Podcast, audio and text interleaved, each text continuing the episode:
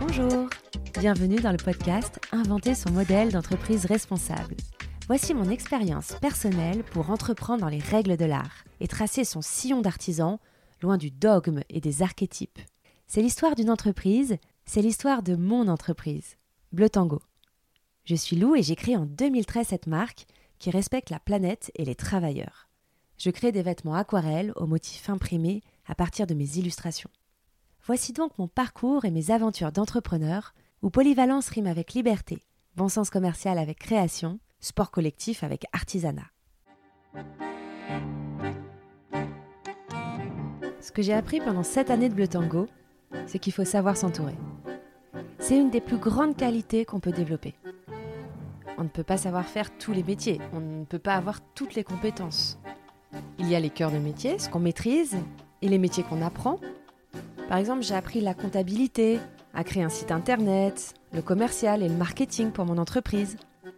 Et parfois, enfin souvent, on arrive à son seuil d'incompétence. Je me souviens par exemple il y a quelques années, quand j'étais en train de développer ma stratégie euh, sur Instagram, d'essayer d'être plus présente sur ce réseau, mon amie Céline Andréassen, qui est directrice artistique et graphiste, m'avait dit que c'était n'importe quoi ma charte graphique sur les réseaux qu'elle était trop variée, trop dispersée, et ne correspondait pas au site internet, au packaging, ne correspondait pas à l'ADN bleu tango. Elle m'avait donné des conseils pour l'améliorer. Alors, euh, je m'y étais mise, à essayer de faire une charte graphique cohérente, et j'avais été bien incapable de sortir quelque chose. J'y ai passé beaucoup de temps, et le résultat était nul. J'ai donc rappelé Céline pour lui dire que finalement, je préférais l'engager pour qu'elle le fasse elle. Et elle m'a fait une trop jolie charte graphique pour les réseaux sociaux, le site internet, le packaging, les commandes. Et depuis, tout le monde me dit qu'elle est trop belle, ma charte graphique, que ce soit nos tote bags ou les étiquettes de la boutique. Quand on a une petite entreprise, il faut savoir déléguer sur ce qu'on ne maîtrise pas. Parce que j'ai conscience que pour développer certaines compétences à un haut niveau, ça me prendrait une vie. Enfin, un temps que je n'ai pas au quotidien et sans garantie de résultat. Je m'appuie donc sur l'expertise que les autres ont développée. Pour ça, il faut savoir évaluer la compétence de quelqu'un et apprendre à payer cette compétence. Je reconnais une vraie valeur ajoutée à toutes les compétences que je n'ai pas. Et avec le temps et en développant mon entreprise, je prends de plus en plus conscience de cette valeur-là et à quel point c'était important de s'entourer de ces compétences. Pour être très clair, je travaille depuis 7 ans avec des personnes si compétentes que je ne peux pas les payer à leur juste prix avec mes petits moyens. Je les paye alors ce que je peux. Je mets en place un système d'entraide pour les remercier, et je monte petit à petit leur rémunération au fur et à mesure de l'augmentation de mes moyens. Et plus Bleu Tango augmentera le niveau d'activité, plus je serai heureuse de pouvoir mieux les rémunérer. Ça paraît évident de demander de l'aide pour les choses qu'on ne sait pas faire, ou d'engager les bonnes personnes, de se créer petit à petit un réseau d'entraide et de compétences. Pourtant, je connais plein de personnes qui s'isolent dans la difficulté et n'osent pas demander de l'aide. Alors que moi, ce que j'aime particulièrement dans la mode, c'est que c'est un sport collectif. Je suis pas toute seule dans mon atelier, je travaille avec des collaborateurs, des colloques, des jeunes, je rencontre les clientes. Et je travaille avec des fournisseurs qui sont de véritables partenaires. Je suis heureuse d'avoir avec eux des relations long terme et éthiques. Qu'est-ce que je veux dire par éthique? Je veux dire par là qu'il n'y a pas de pression, ni sur les prix ni sur les délais. Je ne fais pas de changement intempestif au cours d'une saison, et quand il y a une bêtise, que ce soit de ma faute ou de la leur, on partage les frais. C'est un véritable écosystème où chacun dépend de l'autre. Et surtout, je suis fidèle à mes fournisseurs. Je travaille longtemps avec eux, parce que je pense qu'on peut grandir et s'améliorer ensemble. Cette relation que je crée et entretiens avec mes fournisseurs, de long terme, éthique et transparente, je souhaite développer la même relation avec mes clientes. C'est une relation miroir. C'est vraiment un choix que j'ai fait quand je suis sortie de mes études, j'avais le choix entre devenir artiste, comme ma mère qui est artiste peintre, toute seule dans son atelier et qui se fait en quelque sorte ses propres commandes. Et j'avais le choix sinon de faire des arts appliqués, c'est-à-dire appliqués à une industrie, au service d'eux. Et j'ai préféré ça, être au service d'une industrie, d'un sport collectif, être entouré et challengé. Je m'entoure de personnes bienveillantes qui me conseillent sur tous les sujets que je ne maîtrise pas. J'ai beaucoup discuté de l'aspect commercial, de la négociation, du développement de l'entreprise et de stratégie de communication avec Pierre du Sentier, qui est devenu une sorte de mentor. Il y a aussi mes associés.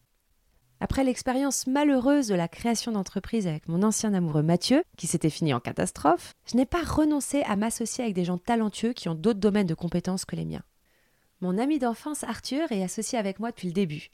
Il avait un rôle plus opérationnel avant, mais depuis quelques années, il a un rôle plutôt consultatif pour le marketing. Quand j'ai besoin de ses conseils, je viens le chercher, avec la certitude de parler avec quelqu'un qui connaît très bien mon parcours et l'ADN de la marque. Et ensuite, la quatrième année, il y a eu la rencontre avec Marie, la petite génie de la stratégie de communication. Elle est devenue mon associée pour mon plus grand bonheur. On a travaillé ensemble pendant un an avant que je lui propose d'être associée. Après l'expérience avec Mathieu, j'ai fini par comprendre qu'en fait, avant de s'associer avec quelqu'un, il valait mieux avoir travaillé avec lui quelques mois ou quelques années sur ce projet. Et aussi sur mon association avec Marie, ce que j'ai appris, c'est que parfois quand on ne peut pas payer une personne compétente parce que sa compétence est telle qu'elle est trop chère pour une petite entreprise, il vaut mieux s'associer avec cette personne. Je me suis associée avec Marie pour pouvoir acquérir dans mon entreprise son talent. Et je préfère m'associer avec des compétences qu'avec de l'argent. Pas d'investisseur chez Bleu Tango. Je forme aussi un duo efficace avec mon mari qui me soutient depuis 7 ans, que ce soit pour la comptabilité, financièrement ou pour prendre des décisions. On s'est associés il y a 5 ans.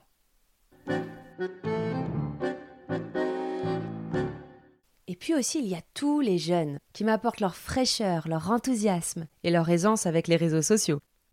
Je ne prends que des stages courts de moins de deux mois parce que je ne peux pas encore les payer. J'ai eu une dizaine de stagiaires par an, donc en tout, on a accueilli 70 jeunes. Et certains sont devenus des proches collaborateurs de Bleu Tango. Leurs études une fois terminées, ils sont devenus mes photographes, couturières, designers textiles, brodeurs, ou mon premier employé comme Lily. En plus de savoir s'entourer, qui est vraiment un talent à développer, j'ai appris à déléguer. Petit à petit, à ne pas tout gérer et à savoir confier à d'autres des missions, en ayant bien organisé avant, bien sûr, et en gardant toujours un œil sur ce qui est fait, parce que la confiance n'exclut pas le contrôle. Et dans le futur, eh bien ma principale hâte est de continuer à rencontrer comme ça des personnes passionnantes. Parce que j'ai compris, c'est ce que je préfère dans mon métier c'est rencontrer les clientes, les jeunes, les fournisseurs, les professionnels incroyables de talent. Tout ce petit écosystème qu'on crée quand on crée une entreprise.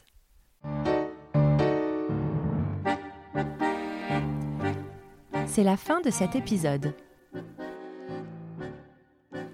Dans le prochain épisode, nous allons rencontrer Aude de la marque Ombre Claire qui invente aussi son propre modèle.